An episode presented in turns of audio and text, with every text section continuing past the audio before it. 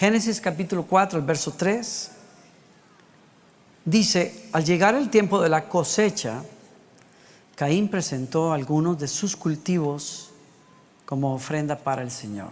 Quiero que observen eso y continuamos. Presentó algunos de sus cultivos como ofrenda al Señor. Es, es clave en el mensaje que tiene este, esta historia. Abel también presentó una ofrenda. Dos puntos. Las mejores partes de algunos de los corderos que eran primeras crías de su rebaño. Interesante. Algunos cultivos y el otro dice las mejores partes de algunos de los primeros corderitos que él había recibido. El Señor aceptó a Abel y a su ofrenda, pero no aceptó a Caín ni a su ofrenda. Paréntesis del pastor, no tenemos idea cómo fue que se dieron cuenta. No sabemos cómo se dieron cuenta que Dios sonrió sobre Abel, pero no sobre Caín. No sé. Mi hija me decía, papá, debe ser que bajó fuego del cielo y entonces consumió la, ofrenda de, de Abel y ahí supieron, wow, a Dios le gustó esta ofrenda. No lo sabemos. Lo que sí sabemos es que fue muy evidente. Esto hizo que Caín se enojara mucho y se veía decaído. Toma tu lugar, por favor. ¿Cómo es que una persona... ¿Qué, está pasando acá? Hay dos personajes, está la historia bíblica recién comenzando y hay dos personas que deciden buscar a Dios y deciden cómo hacerlo. No solamente quieren conectarse con Dios, sino que busca cada uno en su medio, en sus recursos, conectarse con la deidad, conectarse con Dios. Y entonces, Caín, ya bien lo leímos, escoge de los frutos que recibió en su cosecha. Caín se dedicó al campo, y Abel se dedicó a pastorear, a criar corderos y ovejas, en fin. ¿Y qué pasa? Cada uno escoge cómo se acerca a Dios. Pero llama la atención que el Espíritu Santo cuando, cuando inspira a esta persona a escribir, anota los detalles con mucho cuidado. Caín simplemente pudiendo traer lo mejor, él simplemente escoge algo y lo trae. Pero el otro fue muy intencional en traer de lo primero que recibió, lo mejor. Lo mejor, las mejores partes de ese cordero. Y eso hace una gran diferencia. Usted dirá, oh, wow, entonces eh, Dios es muy interesado, entre más le dé uno y lo, más bonito. No, no tiene que ver nada con eso. Y no se crea ninguno acá que, que voy a hablar hoy acerca de dar ofrendas y esas cosas. No estoy hablando de nada de eso. Estoy hablando de adoración a Dios en este punto. Hubo uno que tenía la posibilidad de hacerlo mejor, pero no lo hizo. Y hubo otro que con mucho cuidado se acercó, escucha esto, a la persona que más ama, que más admira y respondió a esa persona de la mejor manera. Hay un poder tremendo, transformador para los seres humanos cuando los seres humanos se conectan en su devoción a Dios de la mejor manera. Les cambia la vida. Y las consecuencias se ven. Entonces, ¿qué pasa aquí? Que Caín se enoja, se enoja y dice, se enojó mucho. Yo no sé, si, yo no sé si cuando el fuego bajó del cielo, yo no sé si fue así, pero si el, fuego bajó del cielo sobre la ofrenda de Abel, ese tipo dijo como chanfle. No sé si habrá dicho eso, quizás algo peor que no, no sé, pero dijo, pero, ¿qué caray? Mira lo, todo lo que traje, yo me hubiera ahorrado esas remolachas que traje, qué sé yo. ¿Por qué a mí? Porque yo no le caigo bien a Dios. Y se enojó. Y mucho. ¿Se enojó con Dios? Claro que se enojó con Dios. ¿Y cómo lo sabes, Danilo? Bueno, porque se enojó con su hermano. Y no solamente se enojó con su hermano. Ahí la cosa escaló. Lo mató. ¿Y a dónde voy yo con esto? A que tuvo que haber un tuvo que haber un proceso de pensamiento en Caín, una lectura de la situación que generó unos pensamientos a los cuales le dio vuelta hasta que se le calentó la cabeza y dijo, a este lo mato por lo que lo, mato. La única manera de yo poder lidiar con esta situación en donde veo cómo Dios injustamente, estoy poniendo palabras a Abel y voy a explicar por qué me doy el derecho de hacer esto. Abel, Caín dice, o debió pensar, Dios es injusto con la gente, tiene favoritos. ¿Y por qué a él lo bendice más que a mí? ¿Por qué? Y tuvo envidia de su hermano. Usted dirá, ¿cómo sabes que tuvo envidia de su hermano? Muy fácil, porque la escritura dice que Dios sonrió sobre, sobre Abel, a él no le gustó y decidió acabar con esa ventaja que tenía su hermano. La envidia, el nacimiento de la envidia eh, está en este pasaje, en la raza humana. Teológicamente, este es el inicio. ¿Qué es la envidia? Es un sentimiento de enojo ante la ventaja que tiene otro al que yo veo como igualito a mí. por eso la, la envidia solo se da entre hermanos o se da en miembros de un equipo que se consideran todos iguales. Y cuando alguien en mi casa, de mis hermanos, prospera más que yo, puede pasar que a mí me genere pensamientos de ¿y por qué? ¿Por qué la vida es injusta conmigo? ¿Por qué yo le, le he puesto ganas a esto? ¿Y por qué él sí prosperó y yo no? Esto no es justo. ¿Están aquí todavía conmigo? La envidia es un sentimiento de los peores que hay en la raza humana. Muy difícil de manejar. Difícil lidiar con ella. Y pregúnteselo a Caín. ¿De dónde viene, vuelvo a decir, la envidia? Viene de un juicio hacia Dios porque pensamos que Dios o la vida es injusta cuando le da ventajas a otros, que a mí no me los da, cuando yo tengo todo el derecho igual que Él. ¿Alguien me sigue acá? Por eso los equipos lidian mucho con eso. Los hermanos se agarran del pelo a veces. ¿Por qué? Porque no, papá lo quiere más a usted que a mí. Siempre lo hace desde que, desde, que yo nací. Yo me he dado cuenta que él siempre con usted es envidia. Hay pensamientos que se generaron en el corazón de Caín que produjeron sentimientos como la envidia, hacia su hermano y enojo hacia Dios. Y esos desencadenaron una decisión, unas consecuencias terribles. Mató a su hermano. Y una vez que lo mató, Dios vino a confrontarlo y le dijo, hay un juicio sobre tu vida.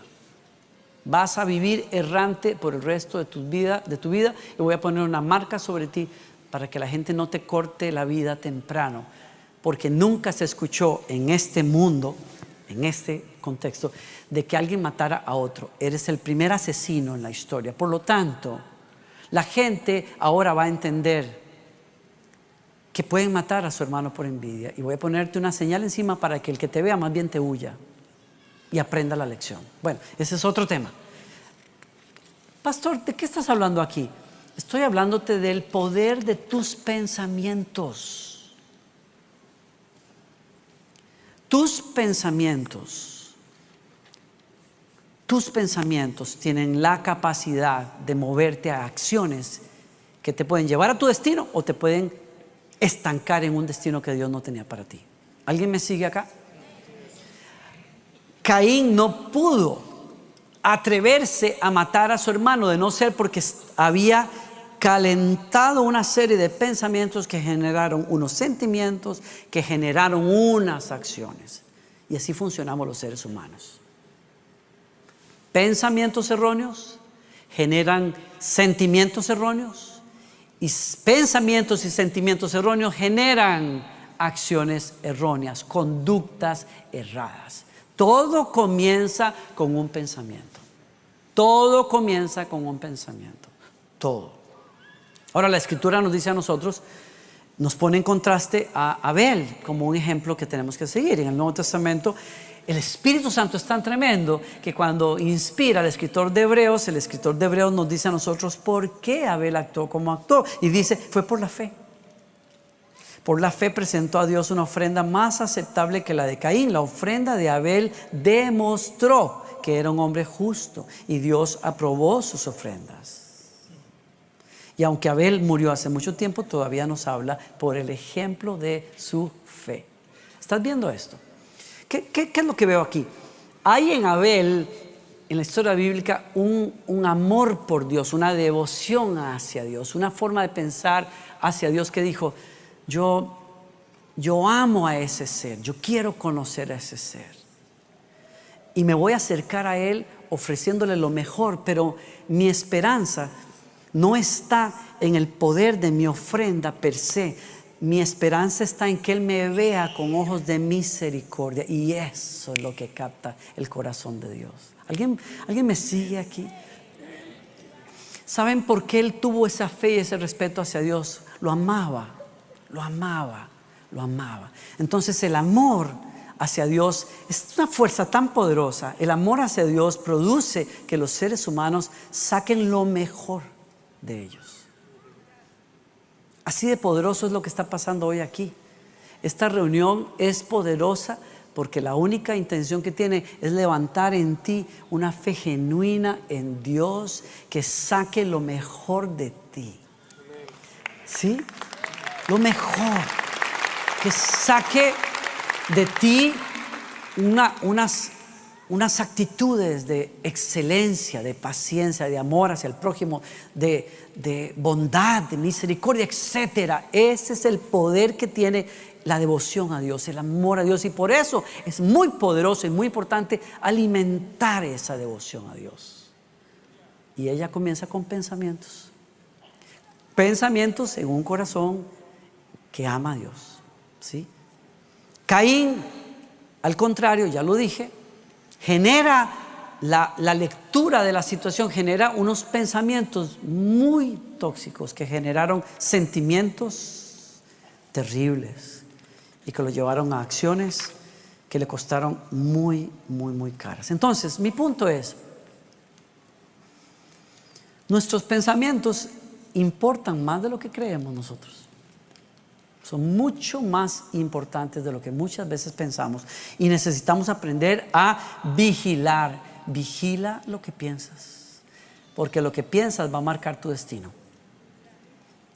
Tienes que aprender a cernir tus pensamientos, tienes que aprender a purgar tus pensamientos, tienes que aprender a escoger qué conviene pensar, qué nos sirve pensar. Una manera de hacerlo es reconocer de dónde vienen. Hay que aprender a reconocer, a discernir por qué yo estoy pensando así, de dónde puede venir esto.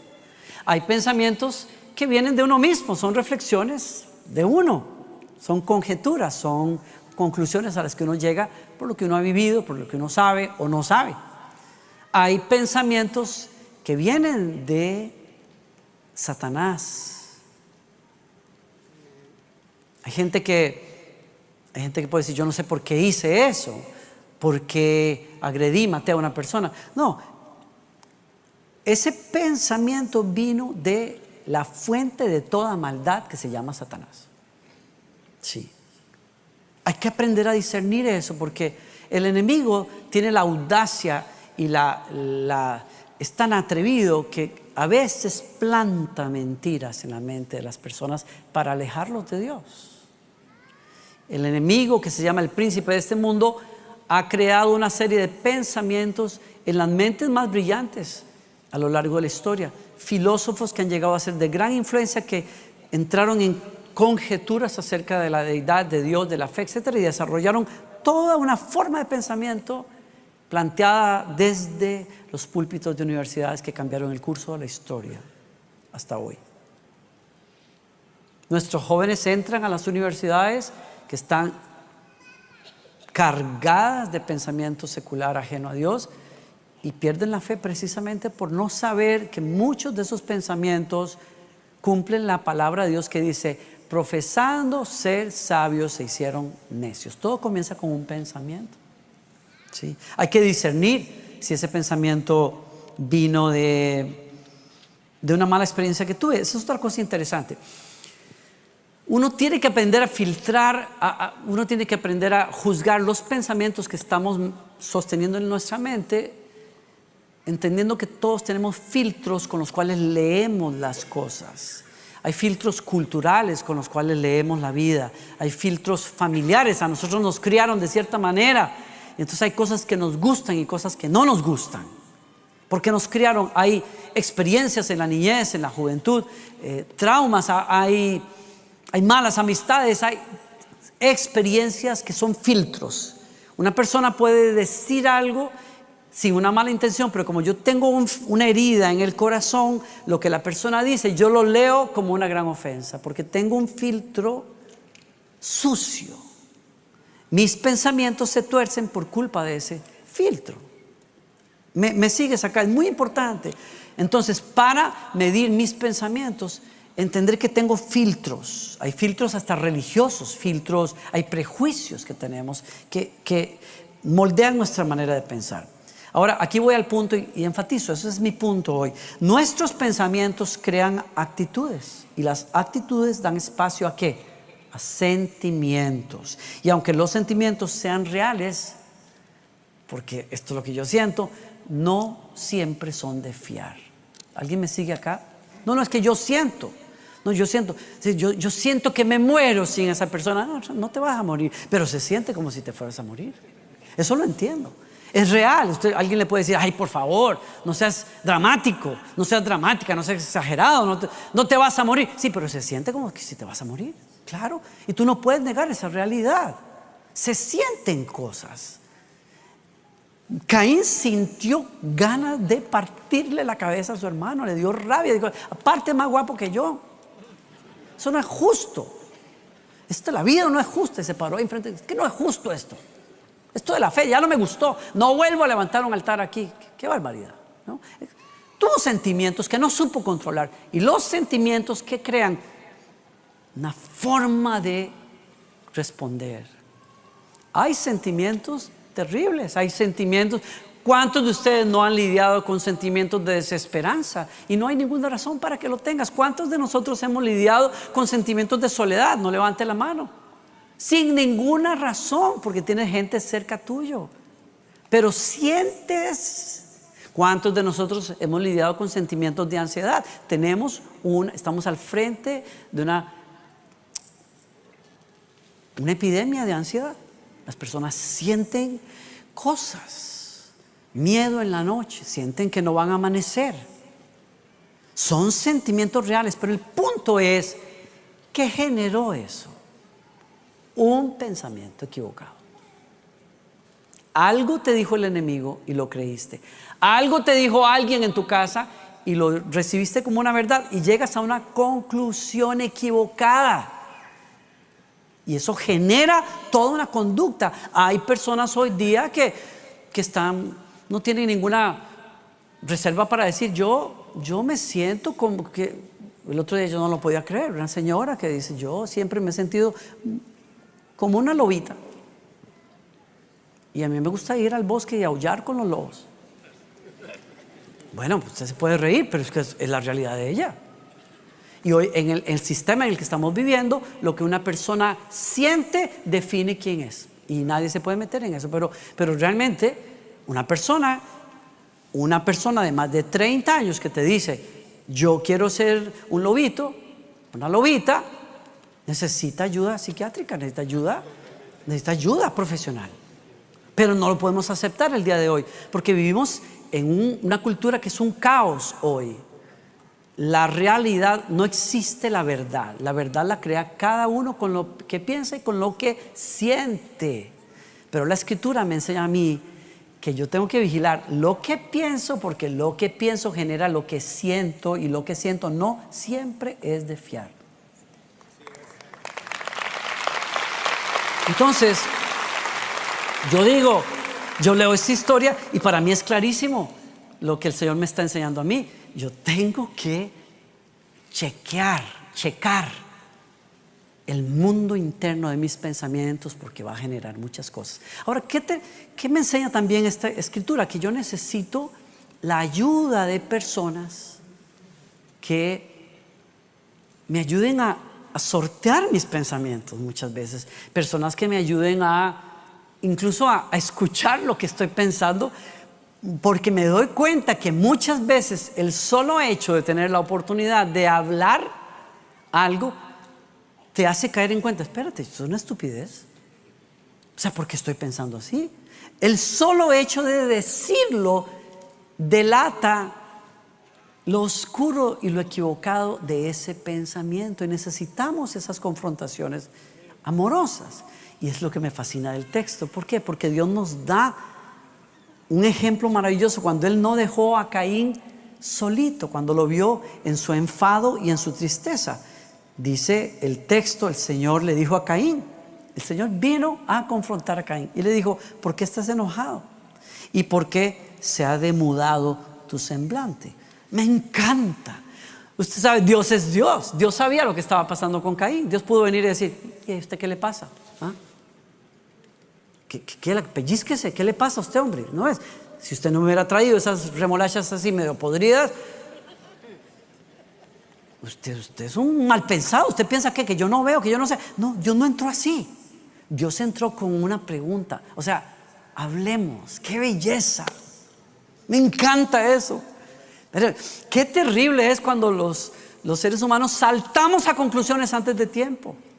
Qué terrible. Yo como papá lo digo porque muchas veces yo salto a conclusiones y ya vengo así con ya con Victoria, pero qué barbaridad que es. Y dice, pero espérate papá, pues no has escuchado mi lado de la historia.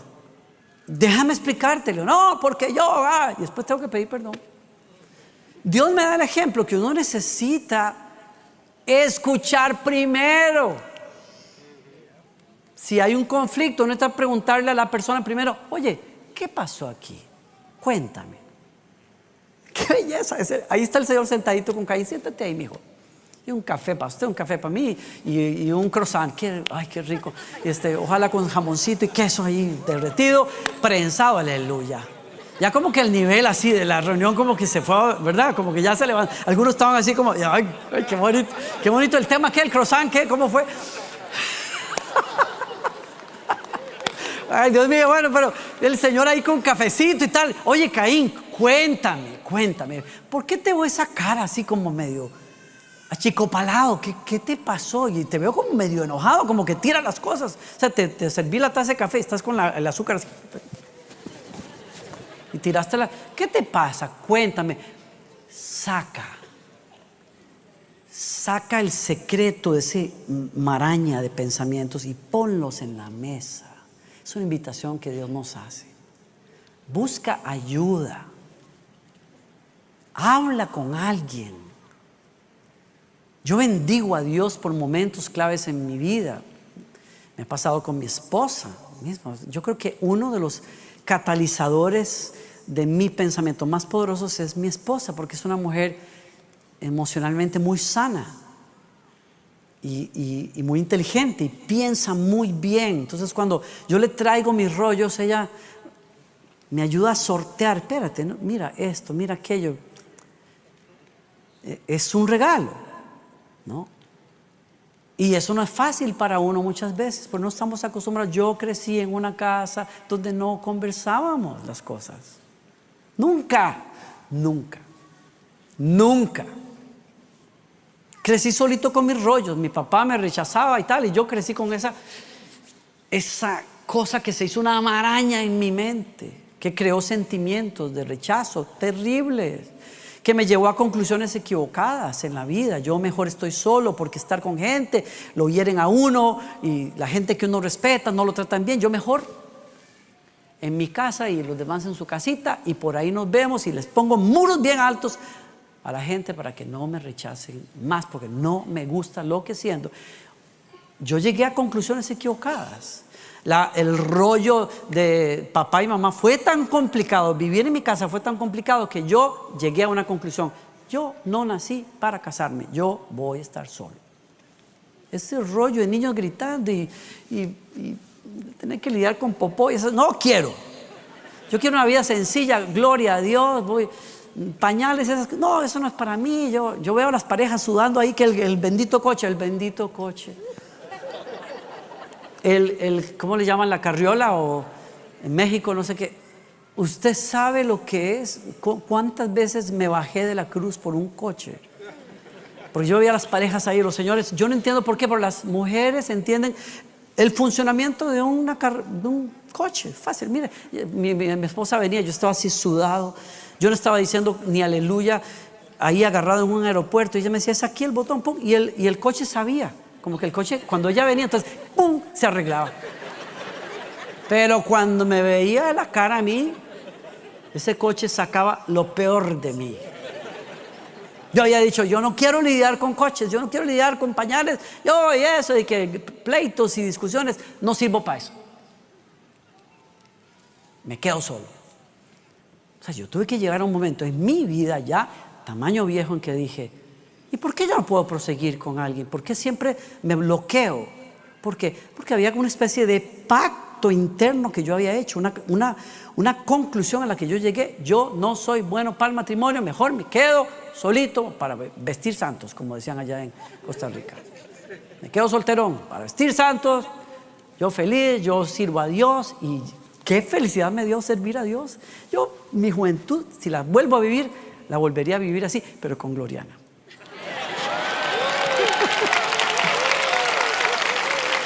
Ese es, en buen español, es mi único regret. que Yo dije, ¿por qué no me casé antes con Gloriana?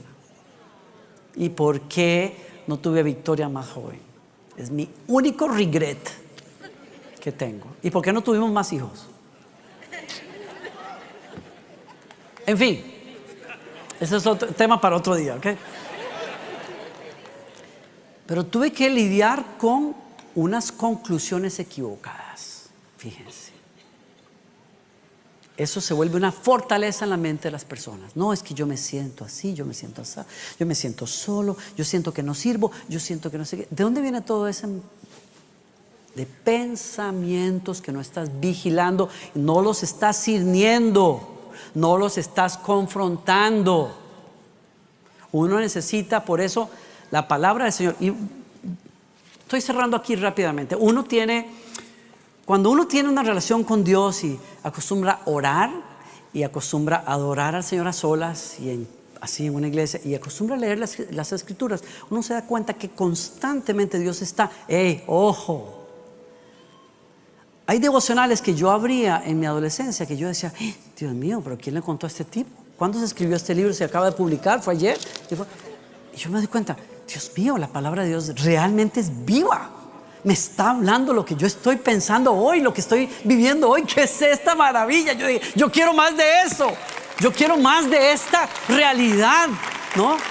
Yo veo que Dios trata con las personas, yo veo que Dios no nos deja donde estábamos, yo veo que Dios con una ternura, un amor y a veces también te dice la verdad.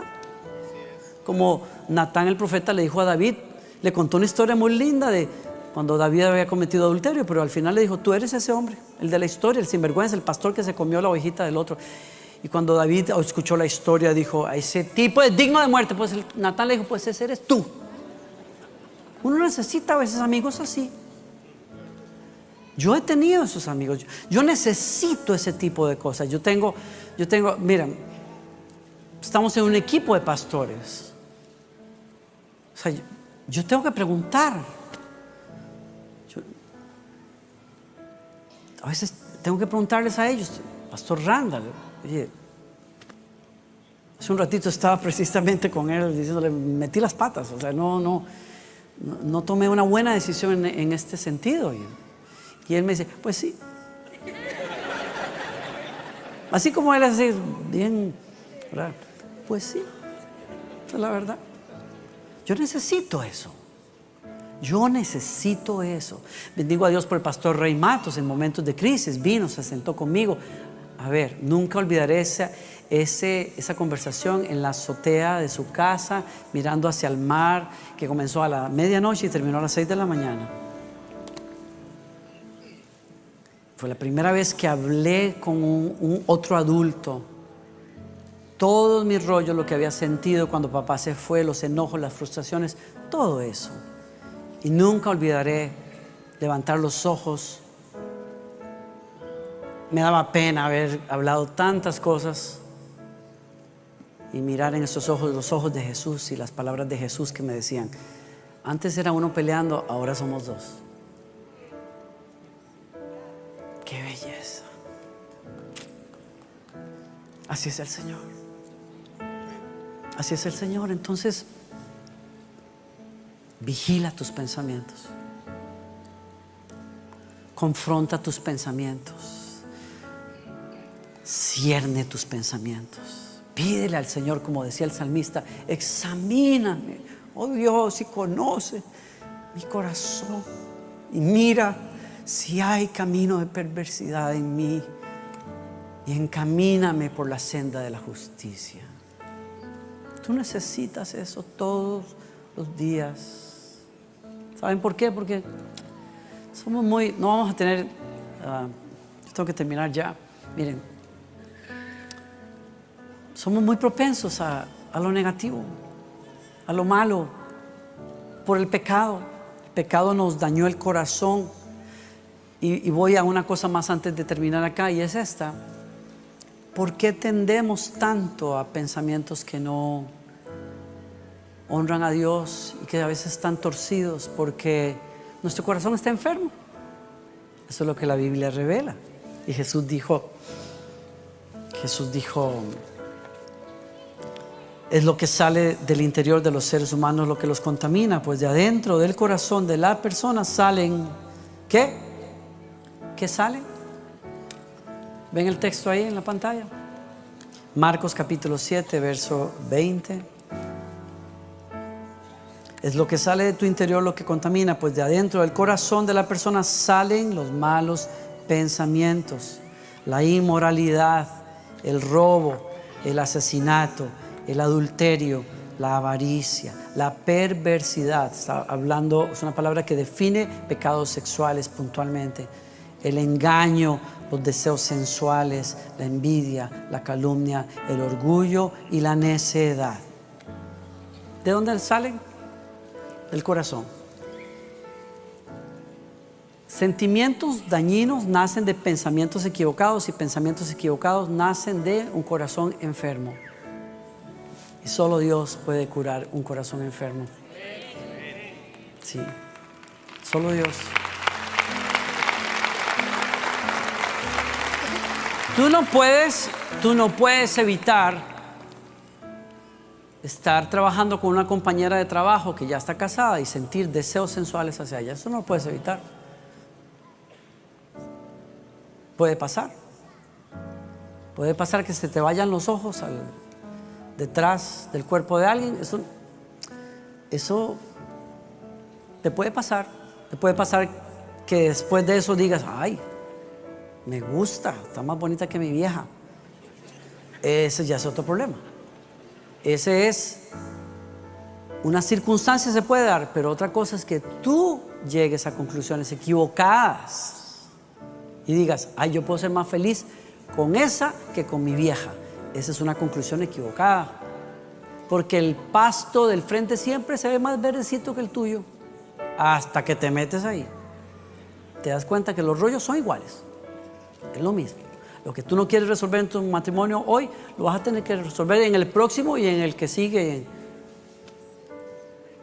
Me debe entender. Tú no puedes evitar esos, esas cosas que pasan pero sí puedes ser vigilante de tus pensamientos y dejar que el Espíritu Santo trate con tu corazón. El Señor le dijo a, a,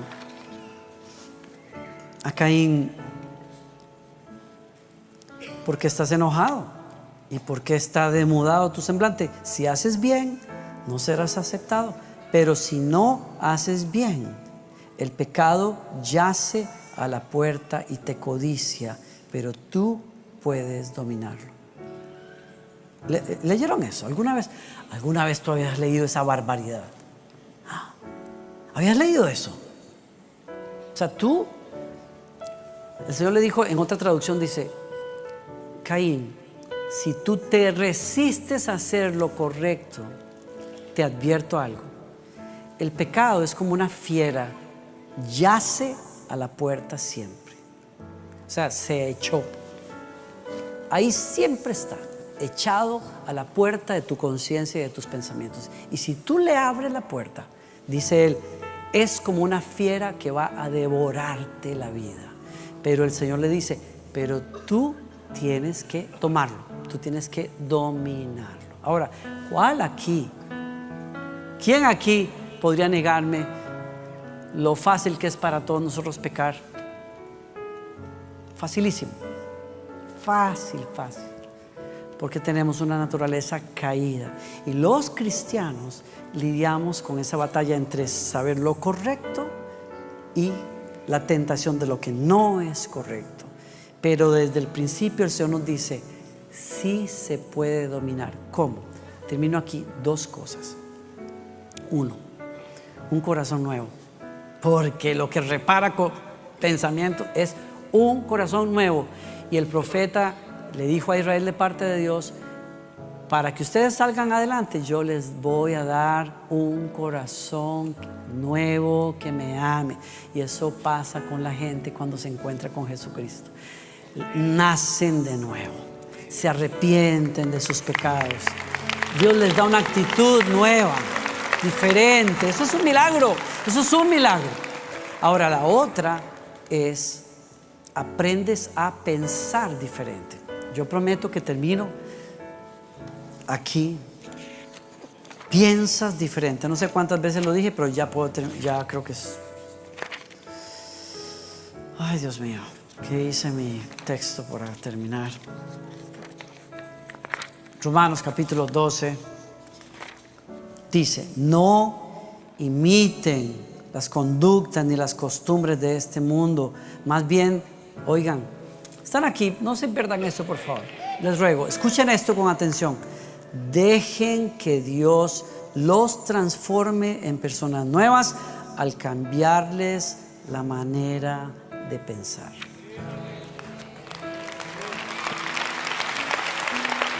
Ay, pastor, yo tengo una cabeza y una mente. Hay gente que dice, yo no puedo controlar lo que pienso. Mentiras todas.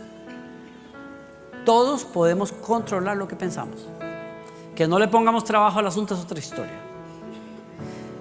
Dios no, miren, yo podría, yo de adolescente, yo decía, ay, ojalá hagan un llamado al frente para pasar adelante, que alguien me ponga la mano en la cabeza para que se me vayan los malos pensamientos. Dios no hace eso, ni yo puedo hacerlo tampoco. No se puede. El único que puede hacer eso es usted. Usted, tú tienes que aprender la verdad, amar la verdad, comprar la verdad. así lo dice Proverbios. Compra la verdad y no la vendas. Así te cuesta, así sea duro, compra la verdad. Escucha al amigo que te habla con madurez y te dice dónde tú estás y cómo tú estás. Escucha a tu esposa, escucha a tu esposo, escucha. Habla, saca, ventila y luego deja que Dios traiga sanidad y corrección. ¿Sí? ¿Me sigues? Abre las páginas de la Biblia, lee lo que Dios dice, lee lo que Dios piensa y dile, Señor, yo escojo esta manera de pensar. Y vas a ver que el Espíritu Santo va a alimentar un amor por Dios como el que tenía Abel y una fe para creer.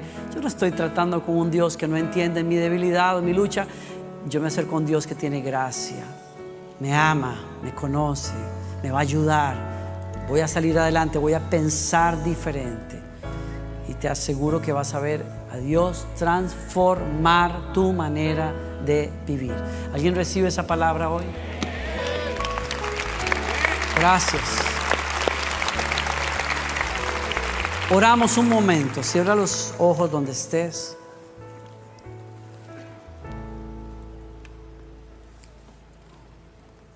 Dile conmigo, examíname, Señor, conoce mis pensamientos, las intenciones de mi corazón. Pongo mi mente y corazón como una carta que se abre delante de ti. No voy a justificar, no voy a racionalizar. Te pido que me leas, Señor. Y te pido de todo corazón, perdóname en esos momentos en que no he escogido lo mejor, eh, los pensamientos que he acumulado dentro mío, que me han hecho daño a mí, que me han llevado a malas decisiones. Quiero cambiar, Señor. Y yo reconozco que soy débil, Señor. Yo necesito el poder de ese amor por ti que solo el Espíritu, tu Espíritu da. Ese fuego de tu Espíritu que me mueve hacia arriba, hacia adelante, hacia lo mejor. Libérame, Señor, de la esclavitud de esos pensamientos. Dame de tu presencia hoy y de tu gracia hoy, Señor. Creo que me escuchas. Yo no voy a ser como Caín, que viene con lo poco que tiene y trata de comprarte, Señor, la gracia. Yo no puedo. Yo vengo como Abel, vengo con fe. Hay un Dios misericordioso que va a ver mi vida con ojos de misericordia. y Ya lo hizo cuando me dio a su Hijo en la cruz para morir por mis pecados. Y hoy yo abrazo esa fe. Y te pido, Señor, ayúdame a caminar diferente, a pensar diferente. Quiero, lo decido y lo voy a buscar, Señor. No más soy un basurero del enemigo en mi mente, en el nombre de Jesucristo. Y yo hoy tomo autoridad contra fortalezas de pensamiento que se acumularon sobre tu vida en la presencia de Dios y en el nombre de Jesucristo, pensamientos obsesivos, tóxicos, destructivos, pensamientos de suicidio, pensamientos de envidia, pensamientos de oscuridad, los reprendo en el nombre de Jesucristo. A quienes hayan inspirado esos pensamientos, solo que se corte la voz del enemigo en el nombre de Jesucristo. Oro en el nombre del Señor que la libertad del Espíritu Santo te llene el corazón y la mente ahora. En el nombre de Jesús. Con ojos cerrados. Todo aquel que necesite ese encuentro con Jesucristo, ese nuevo nacimiento, ese nuevo corazón. Quiero guiarte en una oración de entrega y de arrepentimiento. Ponte de pie donde estás. No tengo ya más tiempo. Les doy 15 segundos. Aquellos que tomen esa decisión, pónganse de pie. Aquellos que necesitan un encuentro con Jesucristo.